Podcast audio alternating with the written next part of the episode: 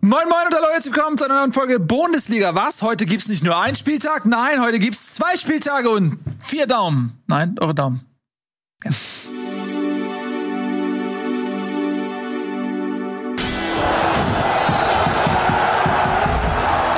Herzlich willkommen leg kurz auf, ich habe mit Nico telefoniert, der ist nämlich nicht da, warum auch immer. Der ist durch die Weltgeschichte. Es gibt nur einen Nico und äh, viele Events und Stadien, die es zu besuchen gilt und deswegen die kämpfen um ihn. Die kämpfen und die ringeln, die rangeln um ihn. Ich, ich deswegen glaub, bleibt der Platz heute leer. Ich bin mir nicht sicher, ob es nur einen Nico gibt. Ich bin mir ziemlich sicher, dass das so eine Harry Potter Geschichte ist, dass er so eine diese Uhr, die, die Hermine, Hermine, hat, ja. Mhm. Hermine da hat, mhm. die in der Zeit zurückreisen kann und einfach er belegt nicht mehrere Kurse, er belegt mehrere Stadien. Ja. Das ist absolut denkbar. Wir werden der Sache auf den Grund gehen. Wir werden ihm Fallen stellen. Es gibt ja genug Zeitreise-Sci-Fi-Geschichten, um zu wissen, wie man diesen Leuten auf die Schliche kommt. Aber das soll heute nicht Thema sein. Zeitreise könnten wir zum Beispiel benötigen, um quasi den vorletzten Spieltag auch noch mal ein bisschen mit einzubeziehen, denn es gibt so viel Fußball um die Ohren, dass man innerhalb von zwei Tagen schon vergessen hat, oh Mann, das wäre ja eine englische Woche, was war da eigentlich nochmal?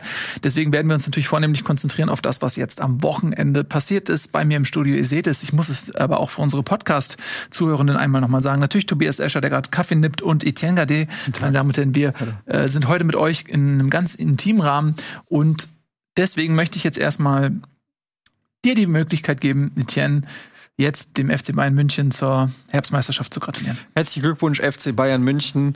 Toll, toll, toll wieder mal gemacht. Äh, Gerade noch am Ende, am letzten Spieltag, glaube ich, erst auf den ersten Platz Nee, gerutscht. vorletzter. Vorletzter, ach so, ja, aber innerhalb der englischen Woche jetzt zumindest. Ja.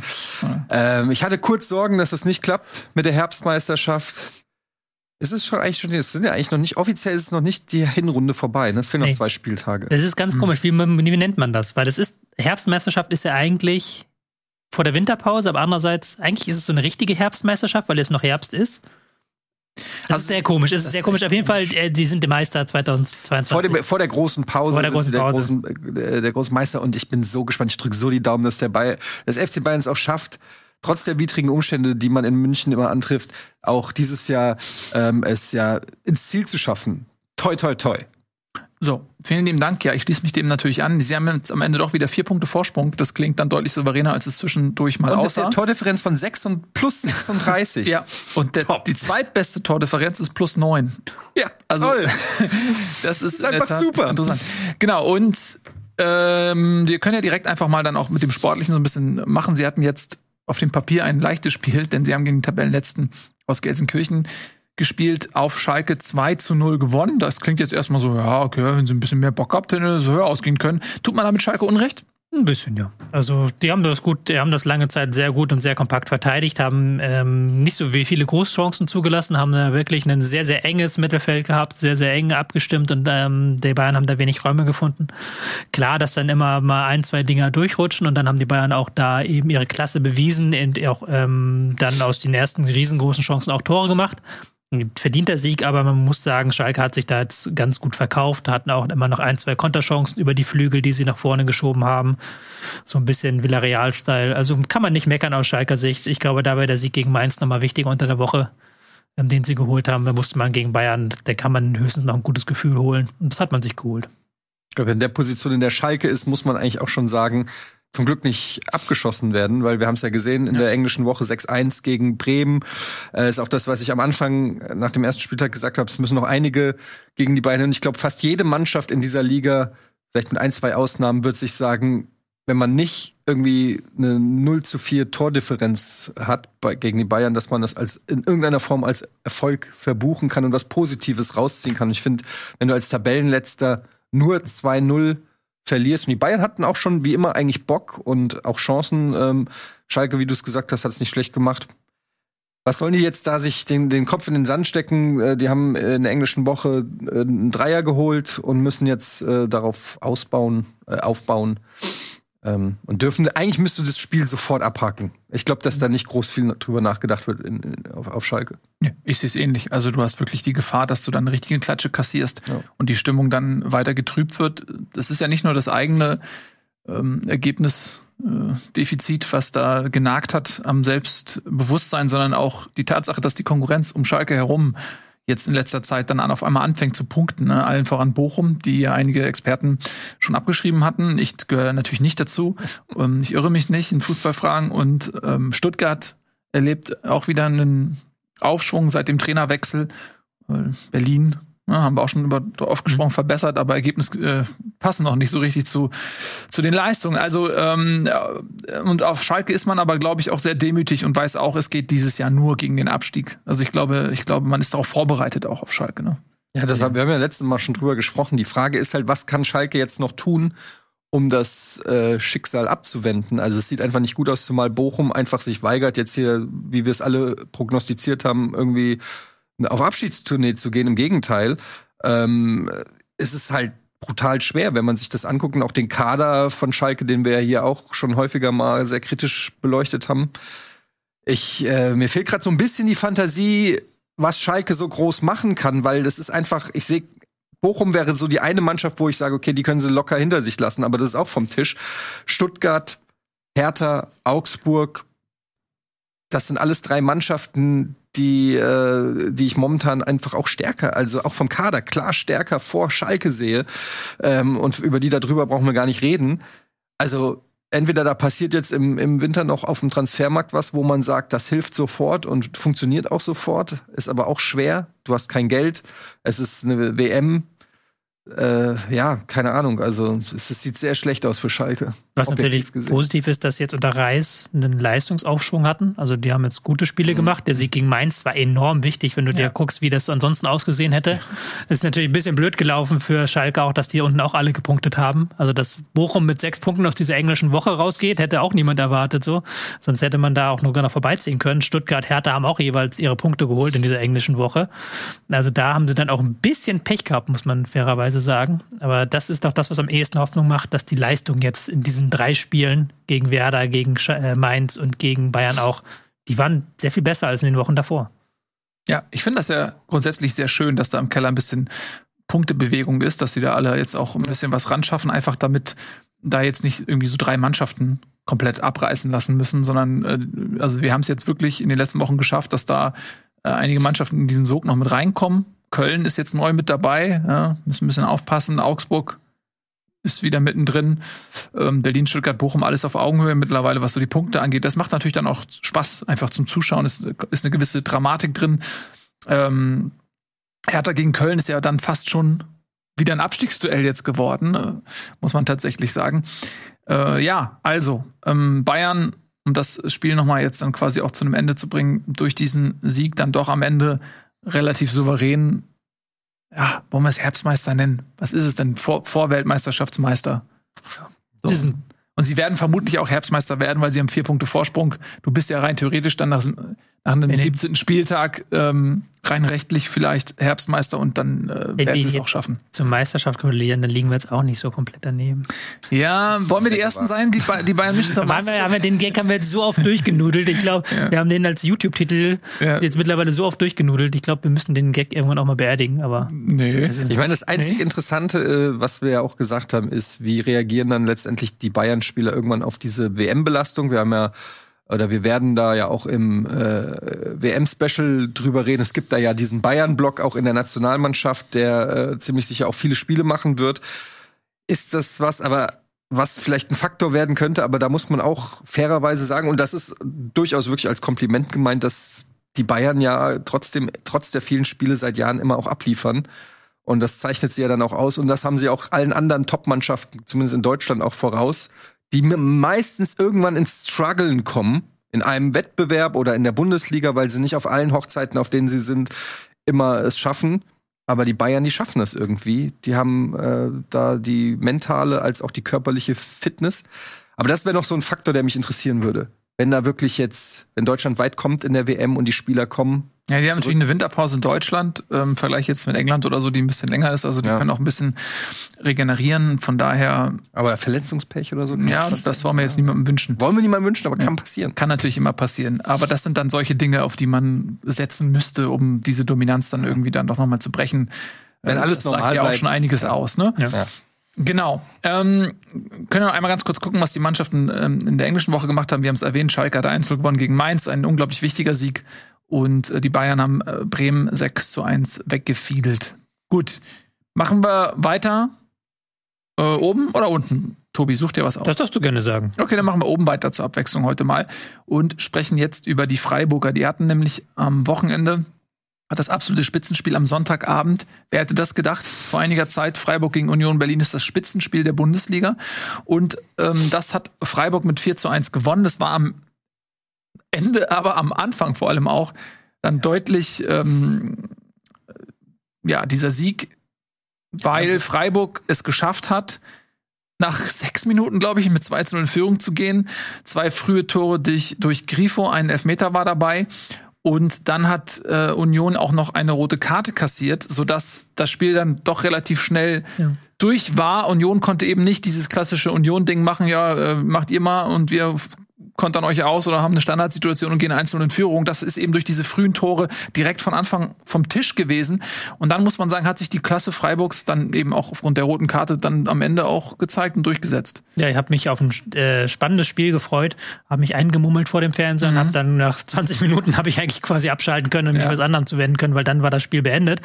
Ähm, Erstmal zum reinen Spielfilm ist natürlich maximal ärgerlich gelaufen für Union, dass dann ähm, der VR-Videoassistent sich einschaltet, einen Handelfmeter gegen Trimmel gibt, wo man sich streiten kann, ja, die Hand ist draußen und ja, aber da verändert er gar nichts mit der Hand und es hat sich auch kein Freiburger beschwert. Also das war jetzt wirklich nicht der Weisheit letzter Schluss, aber musste vielleicht pfeifen.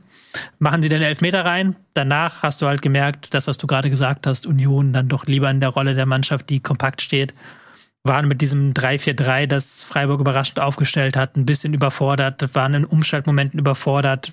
Zu viel Tempo von Duan auf rechts, der sich da dann durchgetankt hat, 2-0 und ähm, dann beim 3-0 eben dann den Elfmeter zieht und dann die rote Karte. Also dann war das Spiel beendet. Mhm. So. Es gab nach 20 Minuten bereits drei Elfmeter, muss man dazu sagen. Dazwischen noch genau der Elfmeter völlig zurechtgepfiffen für, für Union. Genau, da gab es die eine Situation in der zehnten Minute, das muss man sich mal vorstellen, nach zehn Minuten schon zwei Elfmeter und zwei Tore dass ähm, der hätte Union zurückkommen können. Knoche hat den Elfmeter verschossen, er hat vorher eine ähm, in der Euroleague, ja, glaube Euroleague, glaube ich, getroffen sogar, ne? Oh. Per Elfmeter. Also man denkt erstmal, oh, Knoche, äh, so, so ein äh, etwas Spieler. Äh, massiv gewachsener Innenverteidiger ist eher ungewöhnlich, dass so jemand die Elfmeter tritt, aber er hat das ja eigentlich, also der, der war jetzt auch nicht so schlecht geschossen, muss man, weiß. Nee, der war ein Pfosten, also, der ja, war ein paar. Zentimeter wieder rechts ja. und der fliegt rein, also das war wirklich ganz knapp. Ja. Aber jetzt mal, also es war sehr, sehr viel Pech und wir haben ja auch immer dafür so ein bisschen geredet, wie viel Glück Union so teilweise hatte mit Spielverläufen und jetzt kam halt dieses geballte Glück so wie so ein Bumerang zurück und hat ihn einmal den Kopf abgesäbelt, mhm. weil das war ja einfach nur alles, was schieflaufen konnte, ist in diesem Spiel schiefgelaufen, von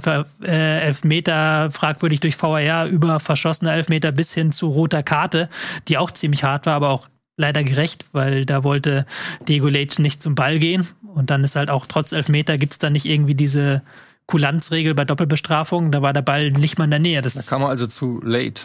Mhm. Und das, das war schon halt dieses ganze Glück, was sie hatten, war jetzt in Pech umgewebt. Aber man muss schon sagen, in, insgesamt hat man in diesem Spiel deutlich gemerkt, dass Freiburg die reifere Mannschaft ist. Dass halt Union unfassbar kompakt verteidigen kann. Die können das unfassbar gut, haben ein sehr gutes Umschaltverhalten, sind taktisch diszipliniert. Aber Freiburg ist eben in allen Spielphasen gut. Also es, die haben dann nach dem 3 zu 0 mit der roten Karte im Rücken ein richtig gutes Ballbesitzspiel aufgezogen. Die haben eben taktisch waren die sehr, sehr gut darauf eingestellt, wieder mit ihrem System, haben es immer wieder geschafft, einzelne Unionsspieler aus der Abwehr rauszuziehen und dann sofort den Raum zu besetzen. Also das war auch wieder sehr, sehr stark gemacht von denen. Also die sind eben noch vielseitiger als die Unioner, die ihr 3-5-2 haben wohingegen Streich einfach mal in so einem Spiel sagen kann, nee, wir spielen nicht mit dem typischen 4-4-2, heute machen wir mal 3-4-3 und das funktioniert. Und das ist noch dieser kleine Schritt, den ich das Gefühl hatte, der Freiburg diese Saison ähm, besser macht als Union. Und das sieht man Freiburg schafft in die Champions League am Ende der Saison? Mhm. Das ist halt so eine Riesensache mit dieser Pause. Ich, ja. Keiner von uns hat irgendeine Idee, was macht diese Pause. Normalerweise, okay, hast du dann drei oder vier Wochen Pause im Winter, aber dann weißt du, es geht in etwa so weiter und die Kader werden sich nicht groß verändern. Du weißt nicht, wer verletzt sich, du weißt nicht, wie kommen die Spieler von der WM wieder, du weißt nicht, wie ist die Form. Es sind nur drei Punkte auf Union, muss man ja fairerweise sagen, auf Rang 5. Also es ist nicht so, dass jetzt Freiburg da sich einen riesen Vorsprung rausgearbeitet hat. Aber sie wirken schon sehr stabil in dieser ja. Saison. Also äh, wenn man sich auch mal anguckt, ähm, wie wenig Gegentreffer, ich glaube die zweitwenigsten nach den Bayern. Also es ist einfach super schwer, gegen Freiburg irgendwas zu reißen, stehen defensiv äh, gut, haben schnelle Spieler, haben sind Standards gut. Also so, es gibt so keinen richtig offensichtlichen Schwachpunkt in der, äh, abgesehen vom Trainer, Sie, der Freiburger Mannschaft. sie spielen ja auch sehr, sehr konsequent ihr Spiel, egal gegen wen sie spielen. Das ist nicht so wie bei Union, wo du da vor einem Bochum-Spiel Bauchschmerzen haben musst, weil du weißt, okay, jetzt müssen sie selber das Spiel machen. Sondern Freiburg hat gegen die unten eigentlich immer gepunktet. Die Niederlagen kamen gegen Leipzig, gegen Bayern, und jetzt muss ich mal kurz gucken, gegen Dortmund. Gegen Dortmund unglücklich, aber Oh, gegen ist Top unglücklich, ja. Mhm. gegen Top-Teams, aber wo du sagen musst, okay, da kannst du als Freiburg verlieren, aber sonst haben sie immer gepunktet. Und gegen die Teams auf dem Tabellenkeller, bis auf Hertha, ein 2-2, immer gewonnen. Das ist schon sehr, sehr stabil. Aber natürlich, wenn da so eine Freiburger Mannschaft ein, zwei Spieler wegbrechen, ähm, gerade in der Innenverteidigung, dann kann das schon plötzlich wieder ganz anders aussehen. Deswegen Prognosen unmöglich. Aber ich finde schon, dass die die reifeste Hinrunde gespielt haben, jetzt Ja. im Vergleich zu anderen Teams. Sehe ich auch so. Also das wirkt nicht mehr wie von irgendeiner Euphoriewelle getragen, sondern das wirkt wirklich wie auf Substanz getragen und das beweist ja auch das Abschneiden der Euroleague, wo sie sehr, sehr souverän, souverän weitergekommen sind, was für mich so der eine Faktor ist, ne, der auch noch mal eingreifen könnte in die Bundesliga, denn wir sehen immer wieder, wenn Mannschaften im europäischen Wettbewerb lange dabei sind, das kann zu ja, Unterperformance in der Bundesliga führen. Letztes Jahr Eintracht Frankfurt als Euroleague-Sieger ist dann irgendwie Elfter geworden. So, und da muss man eben gucken, ob Freiburg dann auch die Tiefe hat und dann auch die, die Kraft hat, ne, das, und das, vor allem, dass die verletzungsfrei bleiben. Gerade in Verteidigung sagst du zum Beispiel in Ginter und so weiter, da sollte sich also möglichst nicht so viel tun, was das angeht. Und wenn sie aber vielleicht sag ich mal, in der Euroleague irgendwie dann, dann doch früher rausfliegen oder so und sich dann wirklich auf die Bundesliga konzentrieren können, dann hat für mich Freiburg absolut die Qualität, um, um die Champions League mitzuspielen. Man muss allerdings sagen, wir reden jetzt von Union. Für mich ist Union nicht der Hauptkonkurrent der, äh, um die Champions League. Für mich gibt es, die Bayern sind gesetzt, gibt es Leipzig, Frankfurt, Dortmund. Das sind für mich die größten Konkurrenten, die Freiburg hat. Und wenn man sich dann überlegt, also ich will Union nicht kleinreden, aber ähm, auf eine ganze Saison dann auch so diese, diese Effizienz und so weiter. Und man sieht jetzt in den letzten Spielen haben sie auch ein bisschen abreißen lassen müssen. Ähm, und dann muss man gucken, okay, wer, wer von diesen Mannschaften, Leipzig, Frankfurt, Dortmund, so, also Frankfurt ist unglaublich gut. So muss man wirklich äh, gucken, die haben noch keinen guten Saisonstart, so die sind, schauen, wie die nach der Pause dann wieder reinkommen, aber die haben einfach wirklich die Qualität. Leipzig hat auch einen schlechten Saisonstart gehabt und haben sich jetzt sehr, sehr stabilisiert. Also es wird mich schon sehr wundern, die sind jetzt auf Platz drei, wenn die da noch mal ähm, aus der Champions League rausfliegen, dann hast du Dortmund. So. Und Dortmund ist natürlich jetzt gerade in so einer kleinen Krise. Da müssen wir eigentlich auch noch mal länger drüber sprechen.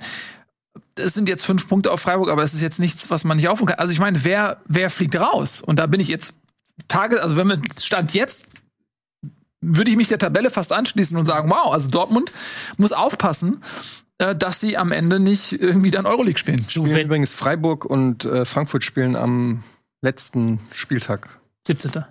Ja, und dann auch am Und 34. Und, am 34. gegeneinander. Also das kann, kann da noch um viel gehen. Ähm, du, wenn es jetzt so weitergehen würde, würde ich auch sagen Freiburg, aber wie gesagt, wir wissen halt nicht, wie die, was diese Pause macht mit auch diesen Teams. ja, das kann man, das ist richtig, das können wir halt einfach. Nein, wir können nur Wir spekulieren. haben keine, wir haben keine Vergleichswerte. Wir haben Aber ich meine, das halt irgendwie, nie okay, so. für vier Jahren war die WM auch im Winter. Nein, war nicht so. Ihr habt auch gegen meinen vehementen Widerstand Bochum schon aus der Liga geredet. Und zack, vier Wochen später, wo stehen sie? So. Ich meine, aber es ist halt Fußball, man kann natürlich nie irgendwie, dann verletzt sich jemand, dann kommt ein neuer Trainer, man weiß es am Ende nicht. Wir können nur versuchen, äh, unsere Erfahrungswerte, die wir uns über viele Jahrzehnte ähm, intensivsten Konsums aufgebaut Aber ich haben. sehe ich bin, ich bin bei dir, weil ich auch, ich sehe Dortmund, man ist so gewöhnt, dass Dortmund irgendwie da oben reinkommt. Ich meine, ich habe Dortmund als, glaube ich, Meisterkandidat getippt vor der Saison allerdings. Aber ähm, bei Dortmund habe ich auch nicht so das krasse Gefühl diese Saison, dass sie äh, unbedingt noch äh, da so ganz, also klar werden die im Kreise der Mannschaften sein, die da um die Champions League mitspielen, aber sie sind einfach nicht so stark, einfach auch vom Kader her, sind sie nicht so stark aufgestellt ähm, wie, wie früher. Der Unterschied zumindest zu den anderen Mannschaften ist nicht so krass gegenüber Frankfurt, gegenüber Leipzig.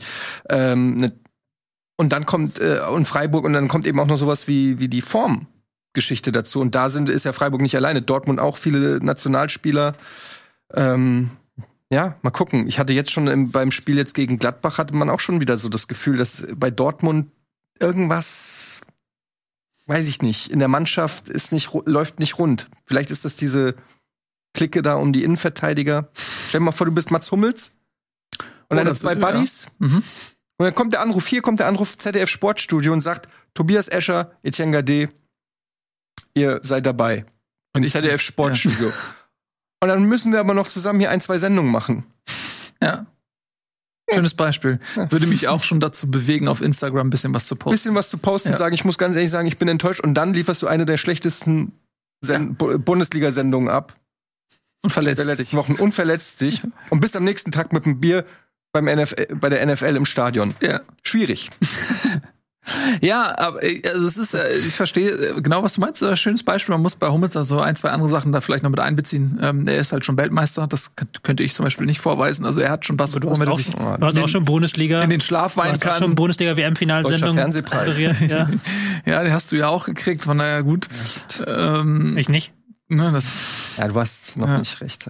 Naja, also ich, wir haben jetzt ein bisschen drüber gesprochen, aber wir lassen uns vielleicht auch gleich noch mal länger über Dortmund dann auch Mhm. äh, reden, so weil äh, Tab- Tabelle ist immer eine Momentaufnahme, zwei starke Spiele, zwei überzeugende Siege und man redet vielleicht wieder anders, aber es ist schon das Gefühl und da muss man bei Dortmund vielleicht auch so ein bisschen mal zurückschauen, nicht nur auf die letzten drei Spieltage, sondern auch auf die letzten Jahre, wohin ist die grundsätzliche Entwicklung bei Dortmund gegangen und wir haben immer die Situation, du hast auf der einen Seite dieses Selbstverständnis, aber auch die Bürde zu sagen, Dortmund ist die zweite Kraft, die einzigen, die die Bayern eventuell noch mal mh, vom Thron stoßen könnten. Das ist so auch einfach die Außenanspruchshaltung an diese Mannschaft und das ist natürlich auch eine Bürde, die, die zieht sie vielleicht auch ein Stück weit runter.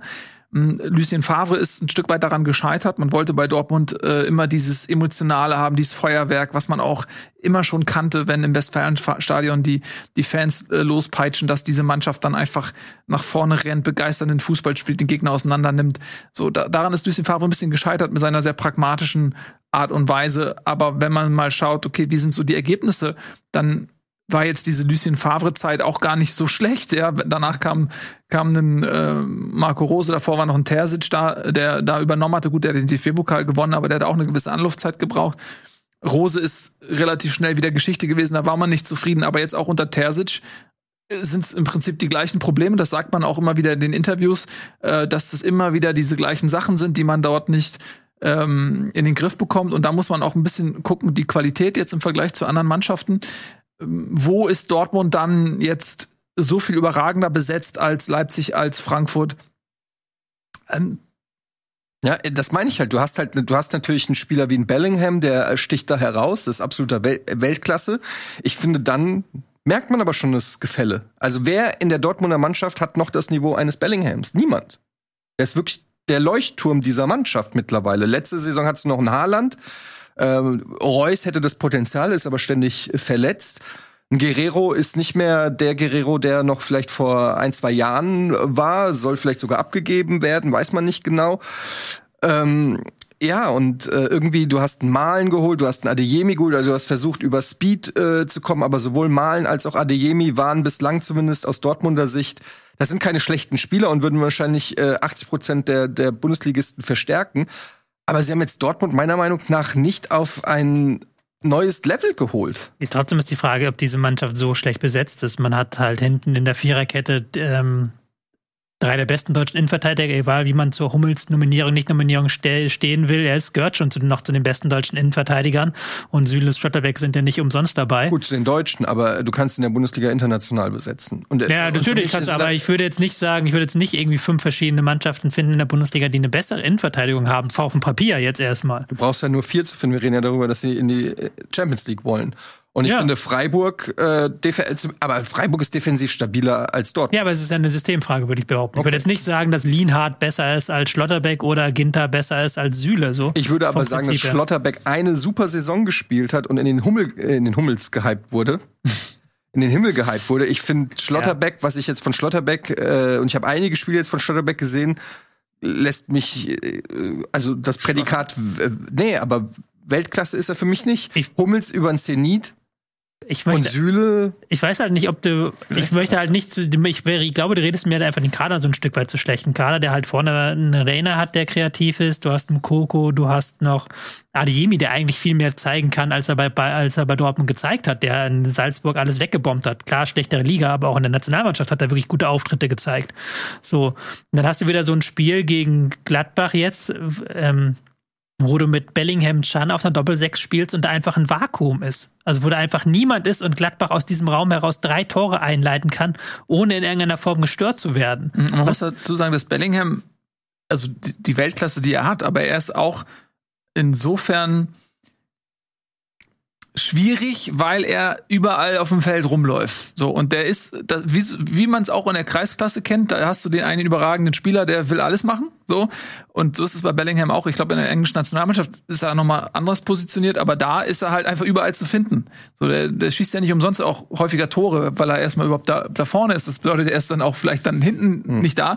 Dann hast du den Emre Can, der äh, jetzt auch nicht der überragende Sechser ist oder der Spieler ist, der alleine im Mittelfeld das Zentrum irgendwie so verdichtet und so abläuft, dass da keine Gefahr reinkommt. So, ein Özcan kann das am ehesten noch machen. Ja? Der kam dann irgendwann in der 60. oder sowas roundabout äh, dann rauf. Aber da ist dann da schon, wie du richtig sagst, im Zentrum für den Gegner auch eine Möglichkeit, das auszubeuten, was dort angeboten wird. Ja, klar. ich meine, ich will auch nicht den Kader schlechter reden, als er ist. Mir geht's nur darum, es ist kein Kader dieses Mal, diese Saison, kein Kader, wo du 100% sagen kannst, Top 4. Es gibt einfach mittlerweile noch zwei, drei Mitstreiter. Und wenn die dann formtechnisch besser sind, und das ist eigentlich die Frage, die man sich beim BVB stellen muss, warum die Spieler alle nicht in Topform sind. Also du hast einen Brand, der spielt eine gute Saison, finde ich. Aber ansonsten finde ich, äh, gut, Reiner kannst erklären, war lange verletzt, muss man vielleicht ein bisschen Nachsehen haben, ne? Aber ich finde, die Spieler sind jetzt nicht alle in Topform. Wenn ich das jetzt, sorry, das ist mein Vergleichswert, wenn ich bei der Eintracht sehe, wie die momentan, wie frisch die sind, wie fit die sind, wie die, die sind momentan ein Kamada, ein Lindström, Muani, ein Götze, die sind alle in Topform. Die sind in Topform, die sind perfekt auf WM-Niveau, auf äh, ich kann mir die kaum in einer besseren äh, pu- äh, Fitness und, und Form halt vorstellen. Bei, wenn ich auf den Dortmunder Kader sehe, dann habe ich eher das Gefühl, der kann noch besser, der kann noch besser, der kann noch besser. Aus unterschiedlichsten Gründen sicherlich. Mhm. Aber am Ende des Tages Was aber natürlich auch ist das, Potenziale sind, die man eventuell mit Ja. ein bisschen Glück äh, dann vielleicht zur Rückrunde ähm, dann auch noch mal auf den Platz bringen kann. Du sagst ja selbst, die, die, diese Mannschaft ist dann noch nicht am Anschlag, was das Leistungsvermögen angeht. Muss man auch sagen, dass natürlich äh, Haller äh, fehlt. Also da wurde Modeste für geholt. Der hat nicht so funktioniert, wie man sich das da vorgestellt hat. Ähm, aber ich gehe da mit. Also auch ein, ein Malen war lange verletzt, kommt nicht so richtig an in Dortmund, muss man ganz klar sagen, ist dann einfach auch enttäuschend, auch was die Effizienz angeht. Ne? Die Torbeteiligung von Malen sind einfach viel zu wenig ähm, für das, was man sich von ihm erhofft hat. Äh, Brandt war eigentlich außen vor. So, der ist jetzt auf einmal einer der stabilsten Spieler. Ne? Das muss man auch mal sagen. Äh, Rainer hast du gerade schon gesagt. Und Mukoko davon, der ist 17. Ich finde ich, ich find den super spannend. Ich gucke dem voll gerne zu. Ich route für den. Ich wünsche mir, dass der eine tolle Entwicklung nimmt. Aber der Junge ist 17. Also der kann die Mannschaft ja nicht tragen. Und dann hast du dann halt nach diesen Offensiven da vorne, die allesamt jetzt auch nicht unbedingt die, die nach hinten äh, so stark arbeiten. ne? Also allesamt, äh, Malen, Brand, Rainer, das ist, äh, das ist keine Defensivspieler. Und wenn du dann noch einen Bellingham hast und einen Jan im defensiven Mittelfeld, so, dann hast du aber als Viererkette eine Menge zu tun. Guerrero ist auch ein Offensiver. Dann hast du als Schlotterberg, Hummels, Süle verdammt viel zu tun, was auf dich zukommt. Und das, äh, Hummels sagt sie auch immer wieder, es fängt halt nicht in der Innenverteidigung an, wenn du verteidigst. So. Ja. Und das ist dann wieder die Frage, eine Aufgabe des Trainers, dann ein System zu basteln, wo diese Spieler halt alle sich besonders wohlfühlen. Ist bei Dortmund nicht ganz einfach, das gebe ich zu. Aber das ist bisher in dieser Saison, muss man ganz klar sagen, noch nicht gelungen. Das hat ja jetzt nicht nur das Spiel gezeigt.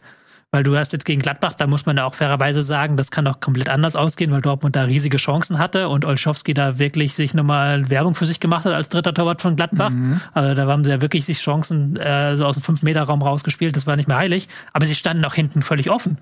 Und dann kann es dir halt auch passieren, dass du vier Gegentore reinkriegst. Und nachdem du schon zwei Gegentore gegen Wolfsburg bekommen hast und da auch nicht defensiv gut ausgesehen hast. Und gegen die Eintracht hast du glücklich gewonnen. Also da wurde, gab es den berühmten äh, war Das war, äh, Entscheidung. genau, also das war wie- nicht nur gegen die Eintracht hast du glücklich gewonnen, du hast gegen Freiburg auch noch glücklich gewonnen, du hast gegen Hertha auch kein besonders herausragendes Spiel gemacht. Also da sind mehrere Dinge.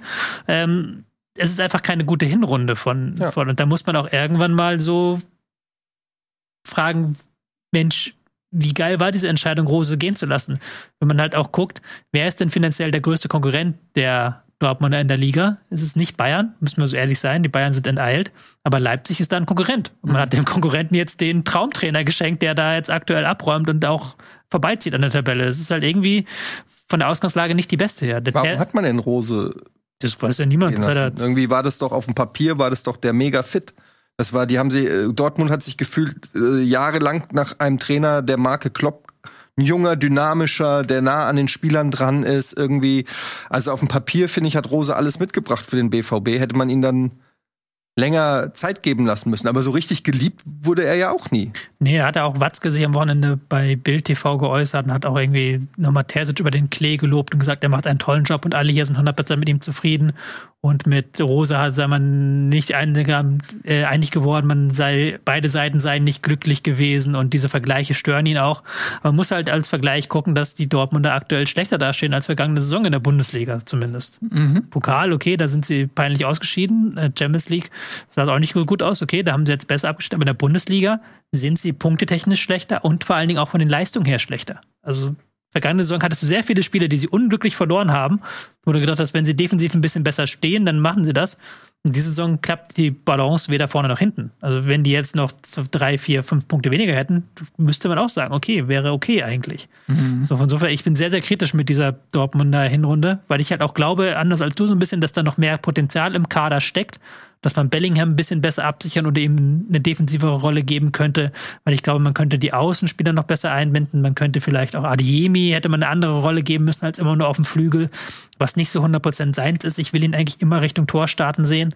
So, so Er hat die. Geschwindigkeit, deswegen sieht man Und er hat auch den- den- Flügelspieler. genau. Ne, aber er ist jetzt nicht der klassische. Er ist, er ist nicht, eigentlich, er kann eins gegen eins, das kann er auch gut, aber er kann aber auch eben diesen Weg in den Torraum, wenn der kann auch so eine Werner-Rolle spielen, theoretisch, so wie er es in der Nationalmannschaft auch zeitweise gemacht hat.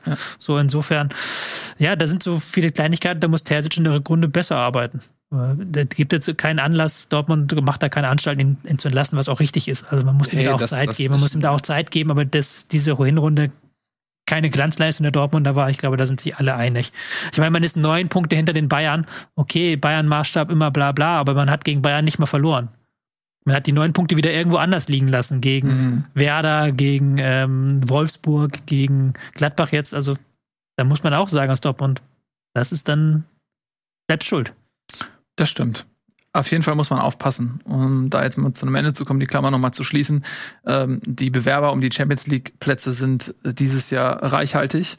Und obwohl einige Vereine wie jetzt zum Beispiel Leverkusen da Platz machen, ja, äh, ist es nicht selbstverständlich, dass Dortmund nächstes Jahr auch Champions League spielt. Also da müssen sie wirklich aufpassen.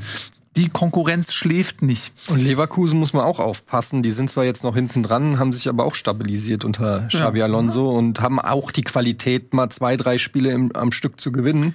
Und dann Da sind die auch wieder im Dunstkreis. da scharren einige mit den Hufen. Mit den Hufen, also Würz kommt zurück, äh, Schick äh, wird vielleicht dann auch wieder fit sein. Ähm, das wird auf jeden Fall für Leverkusen, die, die gehen heiß in ähm, die Phase nach der Pause, das glaube ich auch, aber noch rein von den Punkten her muss man ganz klar sagen, äh, sie müssen äh, ja nicht nur die Spiele gewinnen, sie müssen jetzt in dem Fall auf Dortmund äh, sieben Punkte aufholen und da sollte man, glaube ich, dann ähm, man muss ja nicht nur über Dortmund reden, man, sie müssen ja auch auf Frankfurt oder auf Leipzig und so weiter. Also das, da würde ich jetzt erstmal nicht von der Champions League reden bei Leverkusen.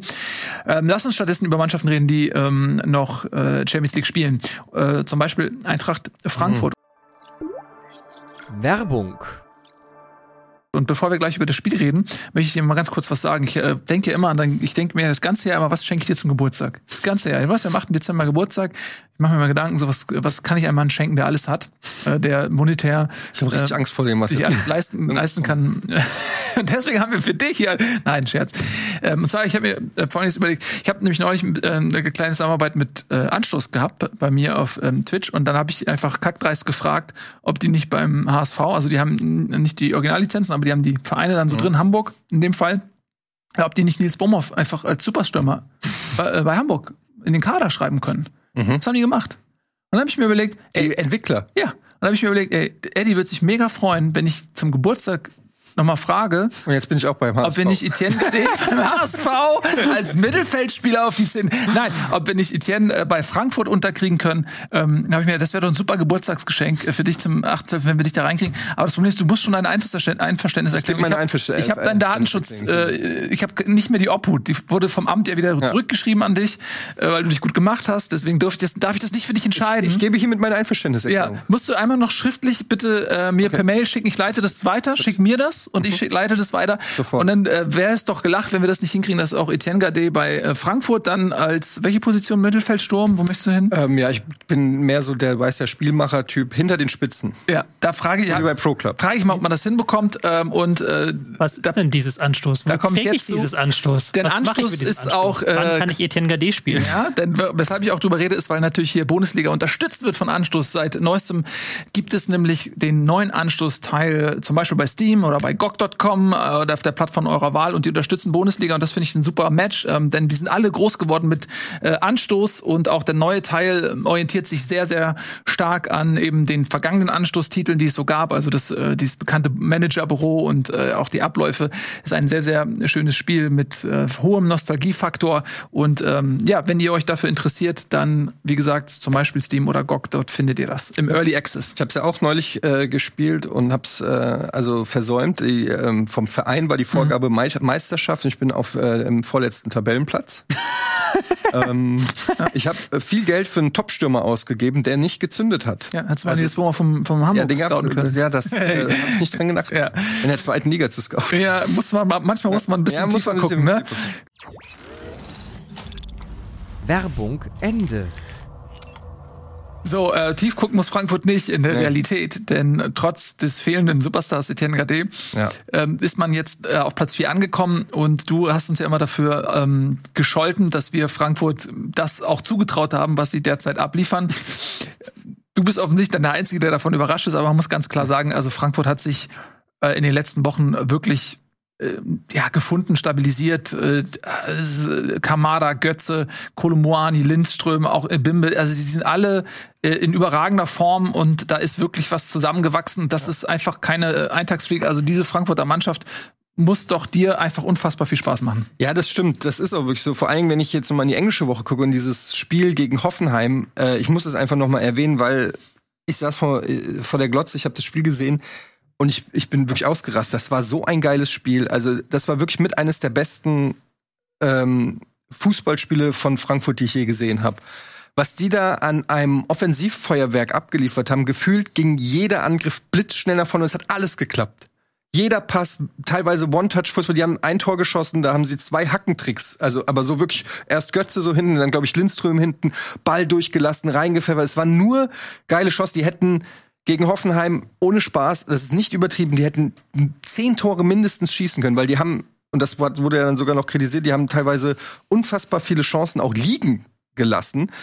Ähm, und äh, es war wirklich krass. Auch dann, ich habe mir dann die Pressekonferenz äh, angeguckt von äh, Breitenreiter, der auch gesagt, ja gut, muss man einfach mal auch sagen, äh, das war heute schon auch äh, eine ganz gute Leistung von Frankfurt. Also er hat positiv mir zwischen den Lippen konnte man da schon auch ein bisschen ähm, Respekt rauslesen. Das war wirklich eine geile Leistung und das hat auch gezeigt, dass die einfach von der individuellen Klasse ist das eine, aber die haben da hat sich wirklich eine Mannschaft gefunden und ich glaube, das ist auch dann, wenn wir über Dortmund gucken, zu Dortmund gucken, natürlich ist Frankfurt nicht unbedingt von den Einzelspielern besser ähm, besser besetzt als Dortmund oder so, aber die sind so eine Du merkst richtig, wie die Bock haben, miteinander Fußball zu spielen. Du merkst richtig, die haben da so einen kleinen Franzosen-Block, die haben so einen skandinavischen Block. Das ist eine sehr internationale Truppe bei Frankfurt, die sich alle wirklich äh, ähm, super mögen. Ich verfolge die ja alle auf Instagram und guck alles von denen und weiß alles über die und so. Und das ist wirklich so eine richtige, ja, ist so. Äh, das ist wirklich so eine richtige zusammengespeiste Truppe. Natürlich auch durch die Erfolge, die hat die zusammengeschweißt und dann hat die Eintracht natürlich jetzt viele in den letzten Jahren immer wieder so Höhepunkte gehabt, natürlich Europa League, ähm, aber jetzt auch das Weiterkommen in der Champions League, was sie gefeiert haben, wie sonst irgendwas, was für natürlich nicht selbstverständlich ist. Und die haben einfach Bock. Und das merkst du dieser Mannschaft an. Du merkst aber auch, und da komme ich jetzt zum aktuellen Spiel gegen Mainz, dass das natürlich auch kräftezehrend war. Ich glaube, die haben schon fast 40 Spiele gemacht und Glasner hat so eine Stammelf, sage ich mal, vielleicht noch zwei, mhm. drei Spieler. Also es sind dann schon auch wirklich hauptsächlich diese Spieler, die diese die meiste Zeit gespielt haben und das hast du einfach jetzt gegen Mainz gemerkt. Ich bin eh von der Klatsche ausgegangen. Ich nehme dieses Unentschieden gerne mit. In Mainz haben wir ähm, geschichtlich noch nie irgendwas gerissen, aber du hast natürlich gemerkt, dass da jetzt äh, die Spritzigkeit fehlt, die Power nach der dritten oder vierten englischen Woche hinter, hintereinander, wo die ja auch immer, ähm, die rennen ja auch immer. Ne? Götze ist ja, glaube ich, einer, der, der die meisten Kilometer der Liga abgerissen hat. Ähm, und das hast dann einfach irgendwie gemerkt, dass dann da irgendwo die Power gefehlt hat, ähm, um noch mehr zu reißen. Das 1 zu 1 äh, war vielleicht sogar ein bisschen glücklich, kann man vielleicht sagen. Also es ist am unterm Strich verdient, aber die erste Halbzeit hat Mainz ähm, deut war, war die deutlich bessere Mannschaft. Und dann muss man einfach mal so einen Unentschiedenen auch mitnehmen. Ähm, ansonsten, ja, für mich natürlich eine, äh, es ist momentan wie ein Fiebertraum. Also es ist für also es ist wirklich immer noch, ich kann es immer noch nicht glauben und dieser Pessimismus, den ich immer gegenüber der Eintracht habe, äh, das ist schwer, das so, wenn ihr dann so über die so selbstverständlich redet, Top-Mannschaft und so, für mich das, fühlt sich das immer noch super weird an. Aber ähm, ja, momentan sind sie eine Top-Mannschaft und in der Form auch absolut ein Kandidat für die Champions League. Und macht Spaß hinzuzugucken, was? Mario Götze auf Rang 5 der meistgelaufenen Kilometer diese Saison. Rang 5. Sag mal die anderen. Spielen. Ihr könnt ihr mal raten. Mm. Auf 1 kommt man sehr leicht. Ja, Kedira? Nee. Warte, warte, warte, warte. Auf Platz 1 kommt man eigentlich. Bayern. Kimmich. Ja. Ja, okay, ja, ja gut. Dann kommt Skiri auf 2. Skiri, ja. Lucia von Bochum auf 3 und auf 4 Maxi Arnold. Wo ist Maxi Arnold, hätte ich nicht gedacht. Kedira weiß ich, da muss ich mal gucken hier, aber auf 6 Bellingham, Toussaint, da kommen halt dann die Vielläufer, Höfler, Weiser. Okay, scheiße, mein Tipp ist überhaupt nicht Top 10. Nee. Egal. Ähm, das ist übrigens was bei Kickbase mehr irgendwie die Sechser, die, auf 29. die die ganze Zeit rennen und, und äh, arbeiten, die müssten bei Kickbase mehr Punkte kriegen, wenn ich mal, hm. liebe Kickbase-Leute. Ja. Das, äh, das, das, Balancing ist noch nicht so gut ja. diese Saison. Das als, als Sechser hast du eigentlich keine Chance, viele Punkte zu machen. Du kriegst aufs Maul, wenn ein Gegentreffer fällt, aber du partizipierst nicht, wenn, naja, ist egal, das Thema. Ja, ähm, so, nee. wir haben äh, noch mal kurz äh, zurück zum, zum Spiel. Ich finde, ich, ich fantasiere ja so ein bisschen. Ne? Ich weiß, wir haben ja auch eine WM-Sondersendung, die am Freitag läuft, die wir bereits auch produziert haben zu diesem Zeitpunkt. Und da setzen wir uns natürlich sehr kritisch auch mit auseinander, aber wenn hier und da mal eine kleine sportliche Fantasie zur WM aufblitzt, nimmt uns das bitte nicht übel. Ich habe selbst den Drang, das irgendwie einzuordnen, weil, weil ich diese Fantasie habe, dass Mario Götze im WM-Finale eingewechselt wird und das entscheidende Tor schießt. Ähm, das fände ich einfach fantastisch. Ja, wieder einen überragenden Pass gespielt auf ja. äh, zum 1 zum 1-0. Mhm. Also das ist dem, das, ich bin es ja nicht gewohnt, Weltklasse-Spieler bei der Eintracht zu sehen. Deshalb fällt es so krass auf, wenn du jemanden siehst, der Fähigkeiten hat, die du sonst nur siehst bei Top-Mannschaften wie Bayern oder so. Und es fällt so krass auf einfach, wie gut der Junge ist, wie der, wie alles, was der macht, Hand und Sinn, schon bevor der den Ball hat, hat der das Feld gescannt, weiß genau, du kannst den immer anspielen, da kommen drei Leute auf den, der findet den Mann, kurz Pass, kurz abtropfen lassen, One-Touch, lange Pässe, mit einer Ruhe und einer, weiß ich nicht, so einer äh, Souveränität, die, die wirklich, also Wahnsinn. Ja, ich freue mich für den Jungen. Ich bin geil. immer schon von äh, kleinen auf, äh, also von seinem kleinen auf äh, Fan gewesen. Ich weiß noch, bei Comunio haben wir damals Fußballmanager gespielt und äh, da äh, 160.000 ähm, ist quasi der Standardwert. Also wenn irgendein Spieler keinen Wert hat, kostet er 160.000. Da habe ich mir den gekauft für Comunio und hat er diese krasse Saison gehabt äh, und ist mega abgegangen und seitdem bin ich äh, großer Fan und dann kamen diese Brüche in seiner Karriere, dieses WM-Ding und dann sagt, sagt, sagt und deswegen ich, ich route irgendwie für, für ihn und ich gönne ihm diese äh, starke Phase wirklich von Herzen, dass das zur WM geschafft hat, freut mich sehr für ihn und äh, vielleicht schafft er da auch noch mal eine, eine Rolle zu spielen. Ähm, das ist einfach ein genialer Fußballer, der ja, äh, da gab es ja vielleicht auch noch andere Themen in seinem Leben, die da so ein bisschen mit Aber auch ein guter Typ, so wenn man sich ja. Interviews mit Mario Götze anhört und so, äh, der ist ein, ein kluger, äh, total, so wie ich das wahrnehme, bodenständiger äh, Typ für das, was der alles schon erlebt hat in seiner Karriere. Der ist ja noch jung, wir sind ja alle zehn Jahre älter als der, ja. Also äh, du nicht, aber wir. Ähm, aber das ist wirklich keiner, der irgendwie, also Respekt. Ich, hab, ich finde, das ist echt auch eine, eine gute Person so. Mario Götze. Einmal noch kurz zum Spiel. Wir müssen Mainz einmal kurz loben, die ja aus diesem katastrophalen Spiel gegen Schalke gekommen sind, wo sie völlig überfordert waren. Ja. Und jetzt haben sie wieder gegen Frankfurt gezeigt, dass sie ein richtig ekliger Gegner sind, halt richtig Zweikampfherd im Mittelfeld und dann geht's ab. Und da hatten sie auch eigentlich genug Chancen, um das Spiel für sich zu entscheiden, muss man fairerweise sagen, hast du ja auch schon erwähnt. Aber das war zumindest ein halbwegs versöhnlicher Abschluss für Mainz in dieser englischen Woche, dass man da noch mit einem 1-1 rausgegangen ist und nicht eben mit der Niederlage dann auch noch die Hinrunde beenden muss. Ja, also Frankfurt hatte auch noch Chancen, aber Mainz ähm, auch 18 zu 10 Torschüsse. Das wäre durchaus auch verdient gewesen, wenn Mainz das Spiel gewinnt, muss man auch sagen. Bin ich Ja. bei dir. Ja. Von daher ist es, glaube ich, ein Unterschied, mit dem auch Frankfurt gut leben kann. Und ähm, ja, Mainz, äh, wie du richtig sagst, endet auf einer versöhnlichen Note die äh, Hinrunde. Gut, lass uns mal ein bisschen weitermachen. Wir haben relativ äh, wenig Zeit und äh, viel zu besprechen. Was wollen wir als nächstes mal? Ich finde, wir bleiben da oben. Lass uns ähm, uns kurz über Leipzig, Leipzig noch reden. Dann haben wir so diese Champions League-Fraktion auch so ein bisschen besprochen. Die haben nämlich jetzt in Bremen gespielt. Bremen hatte ähm, in der englischen Woche eine herbe Klatsche gegen die Bayern kassiert und direkt das nächste Spitzenspiel vor der Brust. Und das war jetzt gegen Leipzig etwas besser, hat am Ende trotzdem nicht gereicht. Wo ist Nico? Das ist Nico, ja. Nee, war ein gutes Spiel von Werder, da muss man nicht meckern. Sie haben jetzt gegen Bayern sehr risikohaft gespielt und sind damit auf die Schnauze geflogen, haben das Risiko jetzt gegen Leipzig zurückgeschraubt, haben gesagt, okay, komm, Mittelfeld gehen wir nicht immer drauf, sondern lass gucken, dass wir die Räume schließen. Und das haben sie ganz gut gemacht. Und das einzige Mal, wo sie es nicht gut gemacht haben in der ersten Halbzeit, da hat halt Leipzig einen Konter fahren können. Also aus dem Spiel heraus keine Chancen für Leipzig, aber auch nicht für Werder, die halt eben sich auf Defensive versteift haben nach der Pause ein bisschen besser drauf. Und da muss man auf Leipziger Seite sagen, die spielen jetzt keinen herausragenden Offensivfußball. Ist jetzt nicht so schön anzuschauen wie zum Beispiel Frankfurt oder auch Freiburg, aber die sind so grundstabil, seit Rose da ist. Und die Einzelspieler machen halt den Unterschied. Und Schlager ist so ein bisschen ja mein Favorit schon immer gewesen. Wenn man sich mal anguckt, wie wann hatte Wolfsburg in den letzten Jahren Erfolg, immer wenn Schlager nicht gerade verletzt gefehlt hat. Also und wann hat Leipzig jetzt Erfolg? Jetzt, wo halt der Trainer auf Schlager setzt und halt ihn voll machen lässt. Der in der ersten Halbzeit hat er das aus der Tiefe sortiert, hat halt immer wieder geguckt, wo geht der Ball hin. Dann nach dem 1-1 ist er nach vorne geschossen, hat eingeleitet und hat dann das Tor auch selbst gemacht. Also sind eine überragende Leistung von ihm wirklich. Und da haben sie so zwei, drei Spieler jetzt, dass es nicht mehr immer nur ist ein Kunku und Kunku und Kunku, sondern dass auch ein Silver mal wieder seine Tore bekommt. Schoboslai ist wichtig geworden. Forsberg hat jetzt, ist jetzt reingekommen, hat ein gutes Spiel gemacht. Also da hat ähm, Rose es geschafft, diese Spieler wieder auf ein Niveau zu heben, das wir von ihnen kennen. Auch so ein David Raum, der unter Tedesco überhaupt nicht funktioniert hat, funktioniert jetzt wieder. Äh, ist jetzt nicht herausragend, aber das geht. Hendricks auf der anderen Seite auch.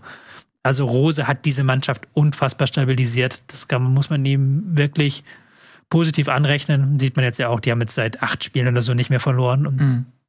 die waren ja auf dem Weg, wirklich die Enttäuschung zu werden der Hinrunde. Und jetzt stehen sie auf drei. Auf Ja. drei. Ja, absolut. Also das war ein äh, sehr, sehr beeindruckender Zwischenspurt, den sie dann noch hingelegt haben. Mm, Ja, wie du sagst, Rosa hat auch einiges geändert. Ne? Also auch im zentralen Mittelfeld, Schlager und Haidara waren eigentlich äh, unter Tedesco raus. Äh, da hat er so irgendwie so Kampel ähm, gespielt und äh, hier Dingsbums. Sag schnell. Weiß jetzt nicht, wenn du Egal, meinst, da haben sie jedenfalls- immer mal durchgetauscht. Ja. Er hat ja kein, Aber ja, ja, stimmt schon. Aber der- also äh, gerade Schlager und Haidara waren eigentlich komplett außen vor. ja, das so. ist Schlager überhaupt nicht, er Ja, überhaupt nicht genau. So, und äh, klar, Werner ist jetzt verletzt. Ne? Ähm, Silva äh, bekommt jetzt dadurch mehr Minuten. Das tut ihm natürlich auch gut. Ich glaube, der war richtig äh, pisst, als an Werner verpflichtet wurde. Hm. Und man muss sagen, ein Kunku ist natürlich einfach auch da vorne eine Lebensversicherung. Also noch mehr als es ein Jaden Sancho oder ein Haaland vielleicht für Dortmund war, ist ein Kunku einfach der Unterschiedsspieler, der ja auch alles kann. Mhm. Ähm, da vorne auch Freistöße schießt und ähm, ja, auch, auch übrigens Schoboslai blüht auch auf, finde ich, kann man auch nochmal nennen unter Rose. Also der hat auch ein bisschen was durchaus verändert, denke ich. Und äh, Ja, ja. Will schon was heißen, wenn es ein Olmo nicht in die Startelf schafft. Also, das ist ja ein gutes Zeichen. Die haben ja auch einen geilen Kader. Das Ja. ist ja das, was man ja wirklich sagen muss, wo wir auch im Nachhinein jetzt so rätseln, wie kann Tedesco da so wenig rausgeholt haben eigentlich. Weil selbst jetzt, und die spielen nicht überragend, die haben auch jetzt wieder gegen Werder kein überragendes Spiel gemacht. Also die sind nicht so wie Frankfurt, wie du gesagt hast, gegen Hoffenheim, dass die alles wegkombinieren und auch nicht wie Freiburg, dass die halt über 90 Minuten eine Dominanz haben. Aber die haben halt individuell so Qualitäten. Wenn die es dann halt einfach, die müssen halt nur einmal diesen Raum haben, wie beim 1 zu 0, und dann ist das Ding auch drin, weil dann ähm, wird der geile Pass gespielt, Silva läuft durch und Forsberg macht dann geniale Dinge. Also das reicht halt schon, weil die Qualität da ist.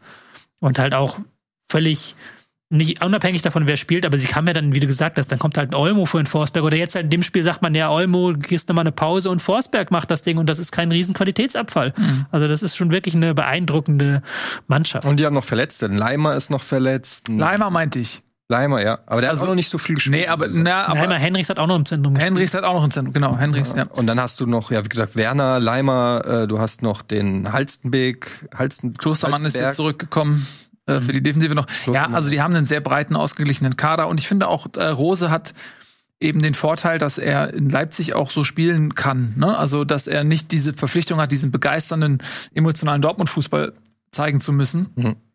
Äh, und da vielleicht auch Kompromisse eingehen zu müssen, wie er eigentlich von seiner geistigen Auffassung des Fußballs spielen lassen möchte. Diesen Druck hat er in Leipzig nicht. Da hat er Macron ist noch verletzt, Diallo ist ja, noch verletzt. Da hat er also maximalen Ergebnisdruck und ähm, den, den liefert er. Und er ist ja vor allen Dingen auch Jetzt Tedesco ist ja jemand gewesen, der komplett über diese defensive Stabilität kam. Und da ist natürlich jetzt Rose dann auch eher nochmal einen Schritt dann ähm, nach vorne. Und ich glaube, dass dieses, das ist einfach auch ein Match gerade ja, zwischen Rose und Leipzig. Und äh, die sind auf jeden Fall jetzt angekommen. Und der kommt doch aus der Red Bull. Der kommt aus Leipzig auch, glaube ich sogar. Das ist, glaube ich, seine Stadt auch. Ich weiß nicht, ob er da geboren ist oder so, aber das ist irgendwie schon, glaube ich, auch seine Heimat. Mit Leipzig auch Bundesliga gespielt, oder? Für dieses eines Jahr. Aber er war auf in Mainz ja später. Aber der hat auch in Leipzig seine Karriere auf jeden Fall begonnen. Ja, gut möglich. Nun, du hast recht, er ist gebürtiger Leipziger. Ja. Ich kenne alle gebürtigen Leipziger. Ich zähle sie dir auf, aber das wollt ihr nicht hören, deswegen machen wir eine kurze Unterbrechung. Gleich sind wir wieder da. Dann haben wir leider nicht mehr so viel Champions League-Kandidaten äh, zu bieten, aber noch alles, was darunter liegt und der Abstiegskampf natürlich. Hier muss ich kurz, Achtung, Fußballwortspiel, einmal hart reingrätschen, denn ich habe noch ein paar Worte zu Manscaped für euch. Die haben das Performance Package 4.0 im Angebot und da ist so ziemlich alles drin, was ihr für eure Morgenroutine so braucht. Und ich kann bestimmt nicht der Einzige sein, der ein großer Fan solcher Routinen ist, um morgens in Gang zu kommen. Ich bin kein Kaffeetrinker, daher muss ich mich an irgendwas anderem festhalten, also gehe ich als erstes ins Bad, dusche und mein Vollbart will auch noch gestutzt, gekämmt und geölt werden. Nun ist in besagtem Performance Package 4.0, das sagt sich so geil, echt alles drin, um mir das Leben dabei so einfach wie möglich zu machen. Mit dabei, und jetzt kommt's, der Lawnmower 4.0 Trimmer mit 7000 Umdrehungen in der Minute, der Weed Wacker Ohren- und Nasenhaartrimmer, die Crop Preserver Intim Deo Lotion, der Crop Reviver Toner und ich komme mir wirklich richtig episch vor, während ich das hier gerade vorlese, kein Scheiß reibungsmindernde Boxershorts und ein Kulturbeutel. Leute, wenn ihr jetzt genauso viel Bock bekommen habt wie ich, geht auf manscaped.com und nutzt den Code Bundesliga, dann bekommt ihr 20% Rabatt und kostenlosen Versand. Geiler Scheiß, jetzt geht's aber auch schon weiter mit der Bundesliga. Viel Spaß! Herzlich willkommen zurück, ihr Lieben. Bundesliga ist für euch da, in guten wie in schlechten Zeiten. Hm. Und schlechte Zeiten haben wir auch in Wolfsburg viele gesehen. Jetzt sehen wir wieder etwas bessere. Zitat Riedle Baku, ich weiß gar nicht warum. Etwas überspitzt formuliert, aber auch nach dem erneuten Sieg jetzt am Wochenende in Hoffenheim äh, war, war man nicht so hundertprozentig davon überzeugt, okay, ähm, ja, das ergibt Sinn, dass sie jetzt gewonnen haben. Das, die sind einfach ergebnistechnisch gerade komplett gut drauf. Wolfsburg haben sich bis auf Platz sieben vorgeschoben, zwei Punkte lediglich hinter Dortmund. Aber äh, man möchte ihnen jetzt ja auch wirklich die Credits geben, äh, wenn sie sich diese Punkte arbeiten. Aber trotzdem fragt man sich immer nach dem Spiel, ja, okay, also so hundertprozentig verstanden habe ich jetzt nicht, weshalb sie wieder gewonnen haben. Und ich glaube, das ging jetzt Hoffenheim auch so und selbst eben Riedle Baku. Ich ich nehme es euch ja nicht übel, dass ihr euch jetzt nicht hinsetzt und immer Woche für Woche 19 Minuten nur auf Wolfsburg schaut. Ja. Aber ich habe es diese Woche halt getan. Und du guckst halt, diese drei Spiele, sie sind in keinem dieser Spiele wirklich besser. Sie lassen halt jede Menge Torchancen zu in allen Spielen. Also Mainz spielt sie bis zum 1-0 an die Wand. Dortmund drängt halt so lange auf das 1 1, äh, auch wenn sie defensiv nicht gut standen. Und dann jetzt wieder gegen Wolfsburg, äh, gegen Hoffenheim, wo Hoffenheim wirklich das Spiel komplett kontrolliert, auch Chancen hat. Und dann hat Wolfsburg diesen einen Angriff und es steht 1-0 für Wolfsburg. Und du sitzt da und denkst dir, schon wieder und dann auch Hoffenheim danach auch weiterhin besser, aber dann dieses wirklich, ja, dieses sau blöde äh, Eigentor dann halt zum 1 zu 1, meine ich. Mhm. Da du dir denkst, wie kann das jetzt eigentlich 1-1 stehen zur Pause, weil da war nix und dann das 2-1 ich, ich werde narrisch, weil Wolfsburg spielt nicht unbedingt jetzt mega viel besser als in den Wochen davor.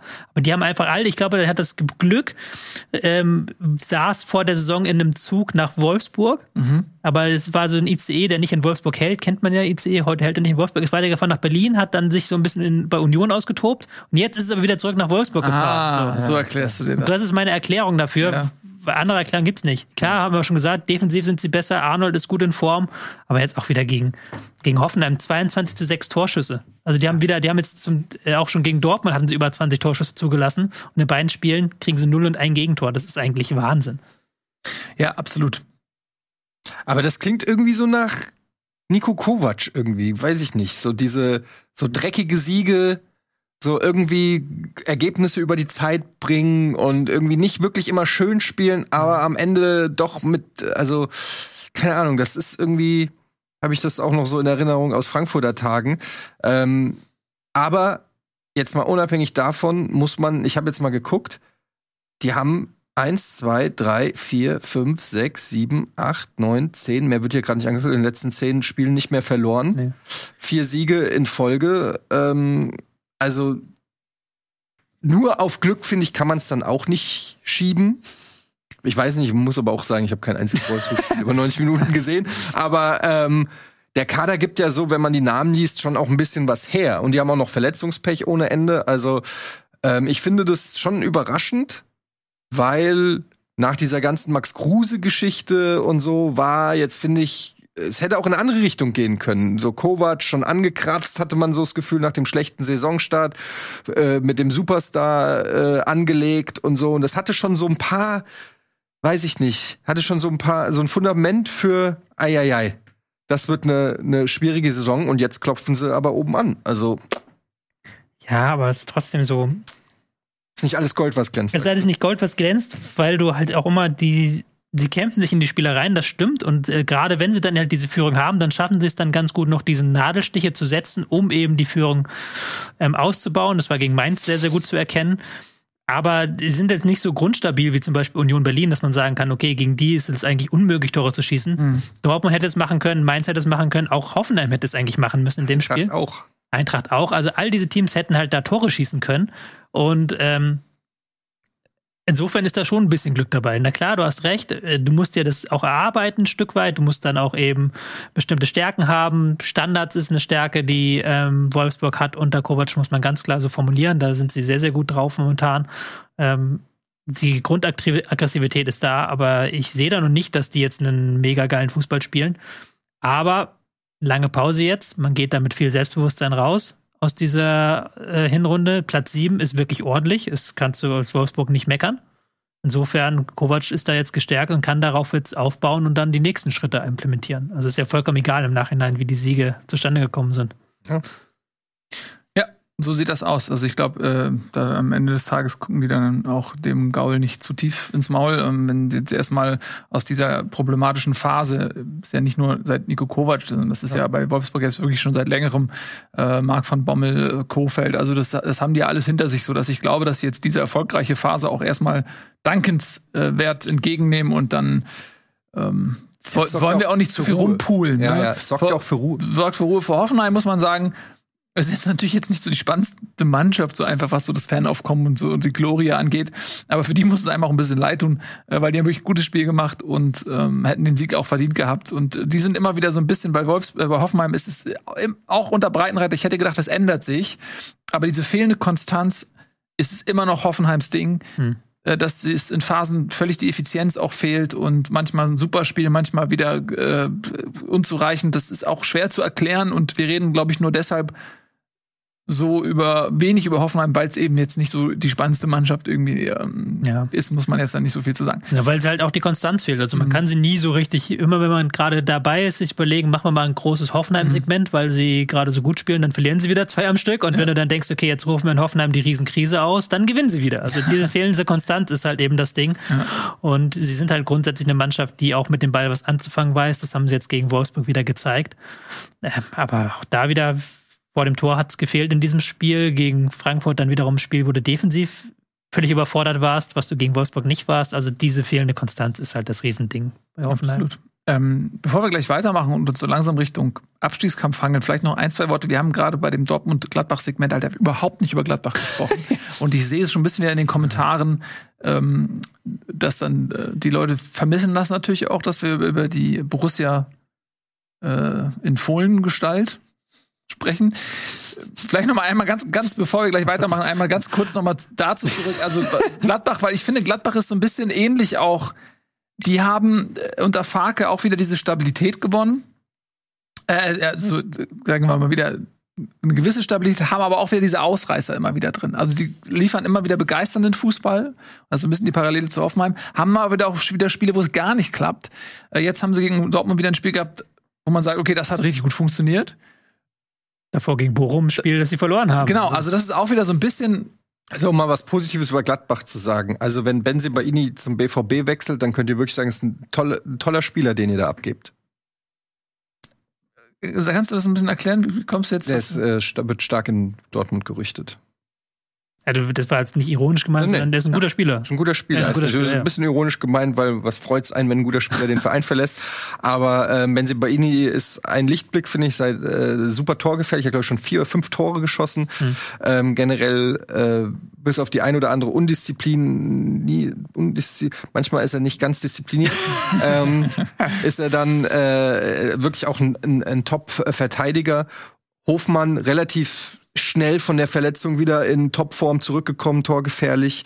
Und ich glaube, in Gladbach, das Beste, was man in Gladbach machen kann, ist ruhig weiterarbeiten und einfach, was du schon gesagt hast, Nils, an dieser Konstanz arbeiten. Ähm, das, das ist eigentlich das Einzige, was bei Gladbach eben fehlt, dass sie irgendwie heute hui, morgen fui, das nicht so ganz erklärbar manchmal ist. Ich habe es ja auch schon gesagt im Segment zu Dortmund, war jetzt auch nicht der souveränste Sieg Klar, vier Tore, klingt erstmal nach Spektakel, aber sie haben eine gute Chancewertung gehabt und haben halt hinten mhm. eben aber auch sehr, sehr viel zugelassen. Also irgendwie, ich habe es auf Sat 1 geguckt und dann meinte irgendwann Stefan Kunz war, glaube ich, Co-Kommentator, dass sie defensiv gut stehen und ich dachte mir so, äh, nein, die haben zwei Tore kassiert und hätten noch drei mehr kassieren können. Also diese defensive Stabilität ist halt so ein Ding.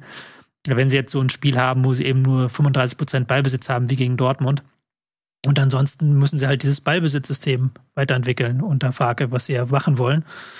Und da kann man nochmal das, ich kann nur das wiederholen, was ich letzte Woche gesagt habe. Hofmann ist da halt so ein ganz ja. wichtiger Faktor. Zwei Assists, ein Tor gegen Dortmund, richtig starke Leistung. Immer wieder diesen Laufweg, immer dieser, diesen freien Raum, den er sieht und dann sofort anläuft. Und das war schon ein ganz, ganz wesentlicher Faktor auch jetzt wieder für diesen Erfolg. Itakura kehrt zurück oder hat sogar schon, zurück, äh, zwei Minuten, glaube ich, oder so gespielt. Ja. War ja auch äh, zumindest ein wichtiger Faktor, als er gespielt hat. Absolut. Insofern. Wird auch dann bei der WM im Auftaktmatch Richtig. der deutschen Nationalmannschaft sicherlich in der Startformation zu erwarten sein für Japan. Genau, ähm, der hat sehr gut gefallen, auch vor seiner Verletzung. Das ist auch nochmal ein kleiner Lichtblick. Und sonst muss man sagen, in Gladbach äh, so breit ist der Kader nicht. Da muss man wirklich dann auch gucken, dass sich da nicht zu viele Leute verletzen. Man sieht ja auch, Farke wechselt eigentlich kaum so. Mhm. Und wenn dann in der 88. Minute oder so, äh, das ist so ein bisschen das eine Ding noch, wo man eben, glaube ich, aufpassen muss, dass sich dann die Leistungsträger wie Hofmann äh, oder auch ein Tyram, der auch sehr gut in Form ist, äh, der noch mit zur Weltmeisterschaft fährt. Übrigens ist ja, ähm, Deschamps hatte einen Platz freigehalten. Ich weiß gar nicht warum. Und vielleicht war er sich noch nicht sicher, wen er da jetzt mitnehmen möchte. Und es ist am Ende halt auch Tyram geworden. Also für ihn auch mal individuell, glaube ich, nochmal eine Belohnung. Ist natürlich schade für Moani. Ja. Aber wenn du dir guckst, zehn Tore diese Saison für Gladbach. Das ist schon eine Hausmarke. Ja. Absolut. Gut, also das äh, finde ich, waren wir auch allen Gladbach-Fans nochmal schuldig, dass wir einen nochmal kurz nochmal darauf gucken. Äh, jetzt gehen wir so ein bisschen weiter runter wieder in die Tabelle. Ich finde so, Leverkusen-Köln ist ganz spannend aufgrund der Regionalnähe, aber auch eben aufgrund der sportlichen Entwicklung. Die ist nämlich also ein bisschen diametral. Äh, wir haben auf der einen Seite Köln, die jetzt punktetechnisch wirklich auch Tribut zollen müssen. Die haben zahlreiche Verletzungen, die haben eine unglaubliche Belastung aufgrund ihrer Spielweise und eben dem Auftreten in der Conference League, was ja auch wirklich ein, eine Ackertournee ist teilweise. Und ja, die konnten dann eben die, die Effizienz am Ende nicht halten. Wir haben jetzt wirklich ein paar bittere Niederlagen kassiert, jetzt auch gegen Hertha, wo man sagen muss, ja, okay, am Ende war Hertha vielleicht auch überlegen, aber es gab auch wirklich dann Situationen im Spiel, wo man dachte, oh Mann, ey, das ist echt jetzt Pech. Äh, Adiemi, äh, nee, nicht Adiemi, äh, äh, Adamian, äh, der dann irgendwie aus drei Metern den Ball unglücklich, ich will jetzt nicht auf ihm rumhaken, das war auch echt einfach Pech, der kam auch ein bisschen schwierig und er lief so in den, in den Ball so rein irgendwie und dann kriegt er den übers Tor geschossen, wo man auch denkt, es, es sind so Situationen, da kommt halt auch sowas dazu Also Köln fehlt momentan echt ein bisschen das Spielglück und die Frische.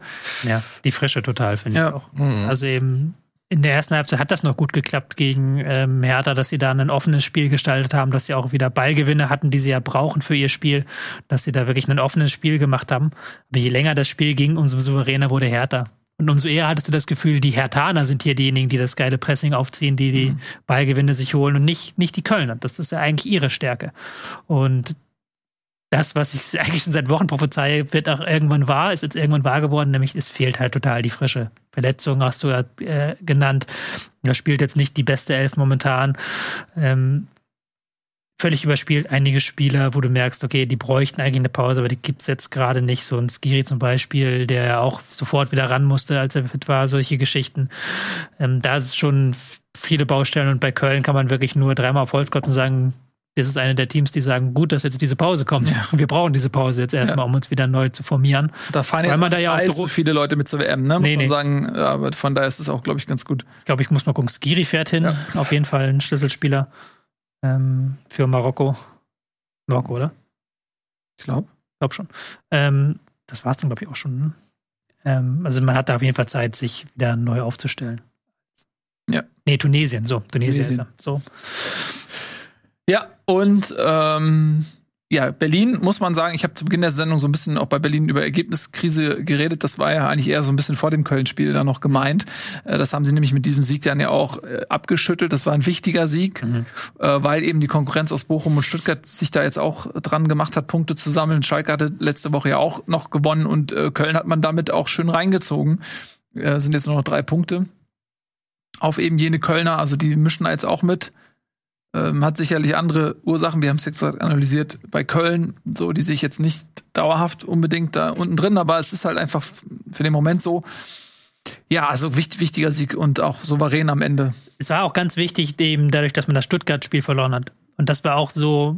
Ich habe jetzt nicht jedes Hertha-Spiel diese Hinrunde gesehen, aber es dürfte somit das schlechteste Spiel gewesen sein nach dem Derby, das sie gezeigt haben, weil Stuttgart da gerade in der zweiten Halbzeit ähm, nach der 60. Minute komplett überlegen war und Chance um Chance vergeben hat. Hertha dann überhaupt nicht mehr das Pressing aufrechterhalten konnten und keine Konter mehr setzen konnten. Ähm, da entsprechend dann nochmal diese drei Punkte zu holen und eben nicht als Vorletzter jetzt ähm, überwintern zu müssen, nach einer eigentlich von den Leistungen her guten Hinrunde. Das war, glaube ich, nochmal sehr wichtig, dass man hier nochmal drei Punkte sich rein verleibt hat. Und auch nochmal gezeigt hat, dass dieses Schwarzziel funktionieren kann. Ja, absolut richtig. Dann äh, machen wir nämlich weiter mit Leverkusen. Weil das ist so ein bisschen eben, wie gesagt, genau gegensätzlich. Die sind ja fürchterlich in die Saison gestartet und jetzt unter dem schönsten Trainer der Nation haben sie. Sieht aber auch wirklich gut aus. er ist auf dem einfach Kickerfoto. Auch, ja, er ist leider auch echt ein schöner, ein schöner Mensch. Schöner das Mann. muss man auch Schöner einfach auch Mann. mal sagen. Ähm, und jetzt sind die Ergebnisse auch ganz schön. Also man hat eben gegen jene Kölner am Mittwoch 2 zu 1 gewonnen. Auch da muss man sagen, Köln fehlte das Spielglück und am Ende, also das müssen sie. Nein, ich meine jetzt ist 2 zu 1 äh, so, von der- Leverkusen in Köln. ja. Also das muss Köln, deswegen habe ich die jetzt auch so ein bisschen zusammengelegt aufgrund der regionalen und der tabellarischen und eben auch dieser Spielsituation der Nähe. Und da hatte Köln halt wirklich auch schon so ein bisschen dann, dann das Pech, dass am Ende so auch die Körner vielleicht ausgingen. Bis dann haben- erste Halbzeit haben sie gut gemacht geführt. Leverkusen gewinnt das Spiel und gewinnt dann jetzt eben auch gegen Stuttgart dieses wichtige Nachbarschaftsduell, also zwei Spiele in Folge dort und äh, befreien sich jetzt so ein bisschen aus dem gröbsten Abstiegssorgen. Wir sind jetzt mit 18 Punkten wirklich im Mittelfeld angekommen. Du hast sie ja vorhin schon so ein bisschen Ja. auch Richtung Champions League schon verorten wollen. In jedem Ja. Fall mal ein Aufschwung. Naja, es sind halt einfach noch viele Spiele so, ne? Äh, es sind noch 19 Spiele. Und ich denke mir halt, Leverkusen hat auf jeden Fall das Potenzial, zwei, dreimal hintereinander zu gewinnen. Und wenn die jetzt wirklich, das ist noch ein bisschen unsicher jetzt zu sagen, ob die sich schon stabilisiert haben. Aber wenn es so ist, dass, dass sie in die in, in diese Richtung kommen, wo sie ihr Potenzial abrufen, ja, dann mache ich ja auch kein Geheimnis. Ist ja kein Geheimnis, dass Leverkusen dann äh, einen der Top 4, 5 Kader dieser Liga hat. Und wenn das dann alles greift, was Xabi Alonso äh, sich so vorstellt, ein, ein Florian Wirtz kommt zurück, ein Patrick Schick, der eigentlich noch gar keine Rolle gespielt hat, aber der ja schon bewiesen hat, wie wichtig er sein kann für diese Mannschaft, dann ist Leverkusen für mich immer eine Mannschaft, äh, mit der man rechnen muss. Ich meine, ich kauf bei, ich höre nicht auf, bei Kickbase Leverkusener Spieler zu kaufen, auch wenn es bislang sich noch nicht so richtig gelohnt hat, aber ich habe irgendwie immer dieses Gefühl, irgendwann kommen die Hast du schon. Würz gekauft? Hä? Hast du Würz? Nee, den hat, der, ich weiß gar nicht, wer den hat. Ja. Aber irgendjemand hat ihn gekauft und hält ihn wirklich auch seit einem halben Jahr. Ja, finde ich gut. ohne, Mhm. äh, ja, das profitieren wir alle von, wenn man einen Spieler so lange hält. Aber ähm, ja, Leverkusen, ich traue dem noch nicht so hundertprozentig, aber ich traue denen zu, dass jetzt nach drei Siegen in Folge, dass das äh, vielleicht der Angriff noch mal ist nach oben. Auch wenn das da natürlich keiner sagen würde, zu Recht sollten die kleine Brötchen backen und erstmal froh sein, dass sie aus dem Abstiegskampf raus sind. Ich glaube, das war, war so eine unglaublich wichtige Woche jetzt. Also sie sind ja zusammen mit ähm, Wolfsburg und Bayern, nee, Wolfsburg, Bayern, Leipzig, das waren die vier, drei Mannschaften, die mit neun Punkten rausgegangen sind und eben Leverkusen. Also so, vier Mannschaften, die mit drei Punkten rausgegangen sind. Leverkusen hat sich jetzt erstmal von unten so ein Stück weit verabschiedet.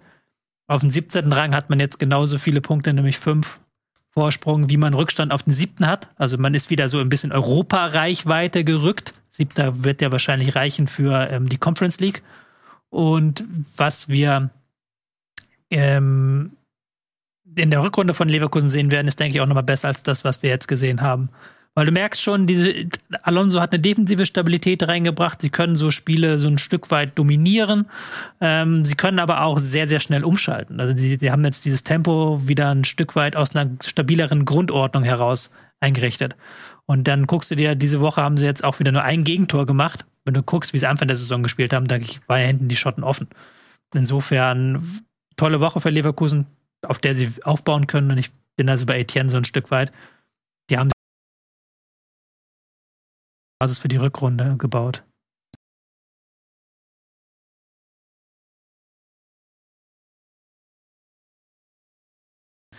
Durchtourneen, mal gucken, wie lange sie denn dabei bleiben. Ich spiele jetzt gegen Monaco, ne? mit Volland, dem ehemaligen langjährigen Stürmer. Ja, übrigens, den haben wir ja, glaube ich, kein einziges Mal erwähnt, wenn wir über die deutsche Nationalmannschaft gesprochen haben. Ähm, aber der spielt, glaube ich, in Monaco nicht schlecht. Na ja, gut, ich gucke gerade Ja. mal. Fünf Tore in zwei Spielen. Letzte Saison hat er auf jeden Fall ordentlich geknipst, Ja. meine ich. Ja, das stimmt. Aber der war ja auch dann unter Löw schon immer auch in der Bundesliga-Zeit außen vor. Löw hat ja immer so Spielertypen, die er einfach komplett ignoriert. Dazu zählt in Volland irgendwie auch. War halt verletzt die Saison. Ja. Na, letzte Saison hat er 28 Scorer gemacht, aber auch in 51 Spielen. Der war verletzt die Saison auch. Es ist halt so, wenn du halt im Ausland spielst, hast du keine Lobby. So Marc Flecken ist ja auch nicht nominiert worden für die Niederlande. Hat auch keinen in der Niederlande gejuckt. Aber hier in Deutschland denkst du dir, Marc Flecken, SC Freiburg, zweitwenigste Gegentore der Liga war. Hallo? Ja. ja. Das war wunderbar. Ich dachte tatsächlich, dass er auch Chance hat, Nummer 1 zu werden, tatsächlich. Wer ist denn die Nummer 1? Von Holland? Der Ajax-Keeper, wie heißt der? Onana? Nee, Onana. Nee, das ist gar nicht verstimmt. Der ist ja gar kein Holländer. Ich weiß es. Ja, wie jeden der Ajax-Keeper ist die ah, Nummer 1. Ja, du meinst natürlich ähm, Jake, Jake Porter. Gillen. Al, Von Ajax, der Torhüter? ähm, Nee? Okay, wir werden das nachreichen. Ähm, wir haben nicht so viel Zeit. Lass uns lieber über Fußball-Bundesliga sprechen. Das Fußball. will ich jetzt wissen. Das will ich jetzt wissen. Ja, wen haben wir denn noch, Nils? Also das Le äh, haben Leverkusen Stuttgart haben wir jetzt, äh, Stuttgart haben wir noch nicht jetzt so Ja, viel zu gesagt. Da müssen genau. wir was zu sagen, weil Stuttgart ist natürlich jetzt gegen Leverkusen Das, verloren. äh, Aber davor hatten sie dieses Jahrhundertspiel gegen Hertha, als sie sich wieder den Endo-Gedächtnisschuss gegönnt haben und dort in der, lass mich kurz gucken, welche Minute es genau war. Es war die 98. Minute. Mavropanos, ähm,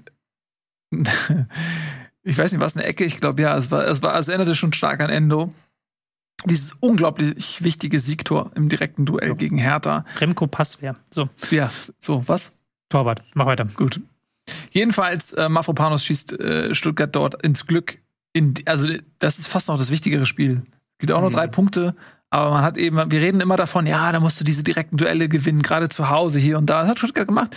Und die sind, sie sind äh, tatsächlich ganz gut drauf, ähm, auch wenn das jetzt so täuscht, aber sie haben jetzt, ähm, sie hatten gegen Bochum gewonnen, gegen äh, ja gut, Bielefeld zählt jetzt mal nicht, aber dann hatten sie gegen Dortmund verloren, gegen Augsburg gewonnen, direktes Duell und das direkte Duell gegen äh, Berlin. Aber haben auch gegen Gladbach, gegen Leverkusen und gegen Dortmund Ja, keine guten, also wirklich Nee. teilweise schlechte Spiele gemacht. richtig. Ist halt schwierig für, wenn ich will jetzt nicht Chef sein in Stuttgart und entscheiden, Nee, müssen, ob immer weitermachen darf oder Niemand. nicht. Weil du hast zu Hause hast du eine gute Serie gestartet, wie du gerade gesagt hast. Ja, ich meine, sie auch die direkten Duelle, das war das, Das war das was ich ja, genau. wollte. Sie haben, wir reden immer von den direkten Duellen und sie haben drei dieser direkten Duelle Ja, gewonnen aber- zuletzt. Ja, das stimmt mit einer wirklich guten Leistung gegen Hertha, mit einer oh, Leistung gegen Augsburg auch in der zweiten Halbzeit gut. Ähm, ja, aber sie haben auch dann diese anderen Spiele gehabt. Und das ist dann natürlich die Frage, wie geht's weiter mit Mislintat? Wie geht's weiter mit dem Cheftrainer? was gewichtet man höher? Eben, wie du gesagt hast, die direkten Spiele gegen Abstiegskandidaten oder guckt man auch, okay, aber diese Auswärtsspiele, da hat man wirklich nicht gut ausgesehen. Das gehört auch zur Wahrheit. Also das, ja, das stimmt. Aber in Dort, du hast völlig recht. In Dortmund gab es eine Klatsche. Aber wenn Dortmund gut drauf ist, wir haben jetzt Dortmund viel kritisiert. Aber wenn die gut drauf sind und irgendwie ins Rollen kommen, dann kannst du in Dortmund auch mal irgendwie auch in deutlich verlieren. Gladbach haben wir auch drüber gesprochen. Ja. Äh, und dann ging wieder erstarkte Leverkusener jetzt ein 2 zu 0. Also ja, du hast recht. Aber also wenn, wenn du vor der, vor der Saison sagst, okay, du spielst Dortmund, Gladbach, Leverkusen, dann gehst du jetzt auch als Stuttgart nicht hin und sagst, da hol ich äh, neun Punkte, sondern gehst du hin und denkst, ja, drei Punkte wären schon nicht schlecht. Auf jeden Fall hat Wimmer Argumente für sich gesammelt, aber er hätte noch mehr sammeln können, sagen wir mal, wie es ist. Wenn er diese Auswärtsspiele besser gestaltet hätte, geht Ja. ja nicht immer nur um das Ergebnis, sondern auch manchmal um die Leistung. Und da war recht. man ähm, in allen drei Auswärtsspielen relativ chancenlos. Aber ich denke schon, dass sie jetzt weitermachen werden. Spannender die die Frage, wie geht's mit Missland weiter? Aber da werden wir jetzt wahrscheinlich auch ein paar Wochen lang nichts hören. Die werden, die reisen in die USA und werden dann erstmal auf Tauchstation gehen danach. Ja, das ist super viel Unruhe gerade in Stuttgart. Noah ist jetzt äh, leider nicht da. Er wird uns allerdings, das vielleicht an der Stelle mal eben äh, erwähnt, er wird uns bei der WM-Sendung aus Katar zur Verfügung stehen. Unser Korrespondent Haben wir auch noch eine Grußbotschaft nachher. vor Ort, ne? Wir haben nachher noch eine Grußbotschaft. Ähm, heute kann er nicht zu Stuttgart sagen, aber wenn er hier wäre, dann würde er vermutlich sagen, dass ähm, ja, Stuttgart super viel Baustellen außerhalb des Platzes auch noch hat, zusätzlich zu der sportlich prekären Lage. Und das macht natürlich dann überhaupt gar keinen Spaß. Ähm, wir haben gar nicht mehr so viel Zeit, deswegen machen wir jetzt mal die äh, Botschaft von, von Noah direkt. Nee, warte, dann lass nochmal. Wir haben noch nicht die Botschaft von Noah direkt. Wir haben aber alle Spiele, glaube ich, jetzt besprochen, bis auf Augsburg gegen Bochum. Da müssen wir noch einmal drauf eingehen. Mm, Okay, ich dachte, wenn wir schon bei Stuttgart sind, Nee, machen nee, wir das, aber machen okay. wir, nee, nee, machen wir gleich am Ende. Aber Augsburg gegen Ist Bochum. gleich Ende. Ja, ja, aber Augsburg gegen Bochum. Augsburg gegen Bochum, toll. ähm, Weil man mal wirklich sagen muss, und da kann man auch gleich, habe ich gleich, gleich eine sehr schöne Überleitung basteln, aber Ja. Augsburg gegen Bochum. Bochum hat sich irgendwie rausgerettet. Du hast es ja schon gesagt, wir hatten die als Absteiger schon mit drin und jetzt haben sie mit dieser Woche, wo sie sechs Punkte rausgeholt haben, mehr als jedes andere Team da unten im Tabellenkeller, haben sie wieder den Anschluss geschafft mit zwei wirklich kämpferisch überragenden Leistungen gegen Gladbach und jetzt auch gegen Augsburg. Also da haben sie defensiv gut gestanden. Und jetzt baue ich die Überleitung. Du hast ja auch sie als Überraschungsteam der Saison getippt. Ja, das ist natürlich, wir haben ja die vorher die Frage gestellt, wir haben unsere Tipps abzugeben. Und bei der Überraschung muss ich sagen, ist es einfach die größte Überraschung, dass Dortmund da noch mal rauskommt und den Bochum. Abwehr. Äh? Bochum. Äh, Bochum, sorry. Wegen der geografischen Nähe. Ähm, dass Bochum da unten rauskommt und den Abstiegskampf noch mal spannend macht, weil damit habe ich wirklich überhaupt nicht äh, gerechnet. Und deshalb, ähm, ja, habe ich Bochum genommen. Wie gesagt, wer hätte gedacht, dass die jetzt noch mal da mit eingreifen können, mit 13 Punkten, alle Chancen haben, ein Sieg und sie sind äh, auf Platz 14. Das ist für mich eine sensationelle Überraschung, hätte ich nicht gedacht. Vor der Saison nicht gedacht und erst recht nicht nach äh, dem jüngsten Entwicklung. Fand ich sehr interessant. Ich hätte einmal die Runde gefragt. Wir hatten natürlich dann wieder Freiburg, der Klassiker. Nico hatte noch Union genannt. Also es sind jetzt keine Überraschungen. Ähm, insofern, da fand ich muss ich noch mal einmal erwähnen, dass du halt Bochum da eben genannt hast als Überraschung. Weil es auch so ist. Wir hätten, wer hätte vorher gedacht, dass sie bis zur Winterpause eben nur ein Punkt von den Nicht-Abstiegsrängen entfernt Die sind. waren weg Und eigentlich. Die Ja. waren eigentlich war das Thema gegessen. Eigentlich schon vor der Saison haben wir gedacht, die sind da, wo Schalke jetzt ist. Aber sind sie nicht. Die haben das eine gute Machen wir eigentlich die anderen Tests auch noch? Äh, Tipps? Tests. Ja, wir können das einmal kurz erwähnen. Wir haben Enttäuschung, haben wir alle Leverkusen genannt. also insofern, nicht das ist, unverdient, da müssen wir ein bisschen einfach sagen, okay, unspektakulär. Ja, Ja. Da ist einfach Diskrepanz zwischen Erwartungshaltung und Ja. tatsächlichem Genau. Ergebnis einfach am größten. Dann, ja, ähm, Überraschung, äh, Freiburg, Bochum, du hast auch, was hast du auch, Freiburg oder Bremen könnte man noch nennen, Ja, ich. Überraschung, aber wir hatten alle, wie gesagt, Ja. wir hatten beide Freiburg, glaube Genau. ich. Union hatte noch Nico, was auch völlig okay ist. Ich habe kurz noch überlegt, halt auch Werder zu nehmen, aber Rang 9 ist okay. Und wenn man guckt, Freiburg auf 2, das ist schon, hätte ich mir Ja. nie gedacht, zu träumen gewagt. Ja. So genauso Union auf 5 hätte ich auch nicht gedacht. Insofern ist das schon, finde ich. Und was haben wir noch? Das war's. Das wir war's. nicht noch Spieler? Ja, nee, das haben wir jetzt nicht gemacht, weil das ist auch so komisch jetzt. Wir haben ja, wir haben ja keine richtige Hinrunde-Ende jetzt und jetzt nochmal irgendwie zu tippen, wer wird Meister in der Rückrunde, jetzt schon ist halt auch Quatsch und wir haben halt vor der Saison alle gesagt, Bayern wird Meister. Uhuhuhu. Du, Weltmeister. du, scharfst Ist schon mit den, du scharfst schon mit den Füßen. Ja, Du wir willst müssen schon uns unser- leider ein bisschen ranhalten. Deswegen WM-Format äh, schauen wir uns bewerben. einmal ganz kurz an, ähm, was Noah sagt. Der ähm, steht uns nämlich zur Verfügung. Du, du, jetzt bist du jetzt mir ein bisschen viel zu schnell. Jetzt muss ich Nee, die mal abwügen hier. Doch, wir müssen einmal kurz, wir müssen ich einmal kurz zumindest. abmoderieren, nein, nein, nein. machen? Eben, wir müssen einmal kurz noch sagen. Wir haben in der letzten Woche schon bekannt gegeben, wir machen ein WM-Format. Dieses WM-Format. Tobi, wir haben. Ja, das, ich muss sonst, leider gleich ja, aber sonst gibt, sonst gibt Noahs Botschaft keinen Sinn. Wir machen ein WM-Format. Das habe ich fair gesagt. Können wir einfach die Botschaft jetzt gucken, bitte, ohne, das, ohne deinen So, Einleitungstest? Ja, liebe Leute, ähm, kurzes Video von mir.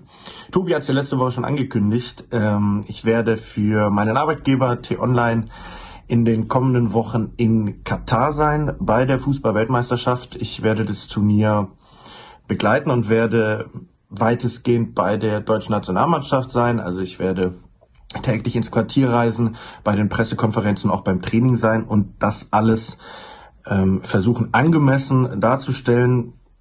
Tobi hat es letzte Woche angesprochen, es ist ein besonderes Turnier unter sehr besonderen Vorzeichen und ähm, ja, ich glaube, wir alle versuchen dem gerecht zu werden und ähm, ja, freue mich, wenn ihr dabei seid, wünsche euch ähm, ja ein gutes Turnier und jetzt erstmal eine gute Sendung. Beste Grüße aus Berlin. Vielen Dank. Also Noah, unser Experte vor Ort des WM-Formats. Am Freitag gibt es die erste Ausgabe. Da ist Noah noch nicht dabei. Da ist ja auch der Ball noch nicht angerollt. Aber danach werden wir immer wieder auf seine Expertise und auch vor allen Dingen auf seine Eindrücke äh, rund um diese sehr, sehr umstrittene Weltmeisterschaft eingehen. Werbung. Jetzt wollen wir uns nochmal bedanken bei Anstoß, äh, dem neuen, äh, Klammer auf alten Fußballmanager, denn es ist tatsächlich ein Fußballmanager geworden, der, der sehr schön auf äh, die alten Teile auch zurückgreift und den Flair und den Charme, ähm, zumindest unserer Jugend, ähm, glaube ich, sehr, sehr schön rüberbringt. Wenn ihr Hamburg nehmt, ist Nils Wurmer vom Kader, vielleicht kriegen wir dich dann auch noch rein. Äh, ich werde mich sehr bemühen. Also check it out. Auf jeden Fall, wenn ihr Bock habt auf eine, eine sehr schöne Fußballsimulation im Early Access auf Steam oder auch auf GOG als Beispiel. Check it out und vielen lieben Dank äh, für eure Unterstützung bei Bundesliga, äh, Bundesliga liebes Anstoßteam. Werbung Ende. Das war's von uns. Wir würden uns natürlich freuen, wenn ihr A, ähm, eure Meinungen in den Comments hinterlasst und wenn ihr auch vielleicht bei dem WM-Studio mit reinschaut, wenn ihr denn überhaupt äh, Lust habt, euch mit der WM auseinanderzusetzen, dann kommt gerne bei uns vorbei und diskutiert auch gerne kritisch mit uns über die Veranstaltung in Katar. Dazu seid ihr am Freitag herzlich eingeladen. Genau. Das war's von uns dann aber gesagt, wir machen natürlich alles drumherum. Konstantin Eckner wird zu Gast sein. Wir werden über unsere Bauchschmerzen mit dem Turnier reden, über das Turnier an sich, über Sport. Schaltet gerne rein, wenn ihr Bock habt und wenn ihr sagt, ihr wollt euch das geben. Tschüss und auf Wiedersehen.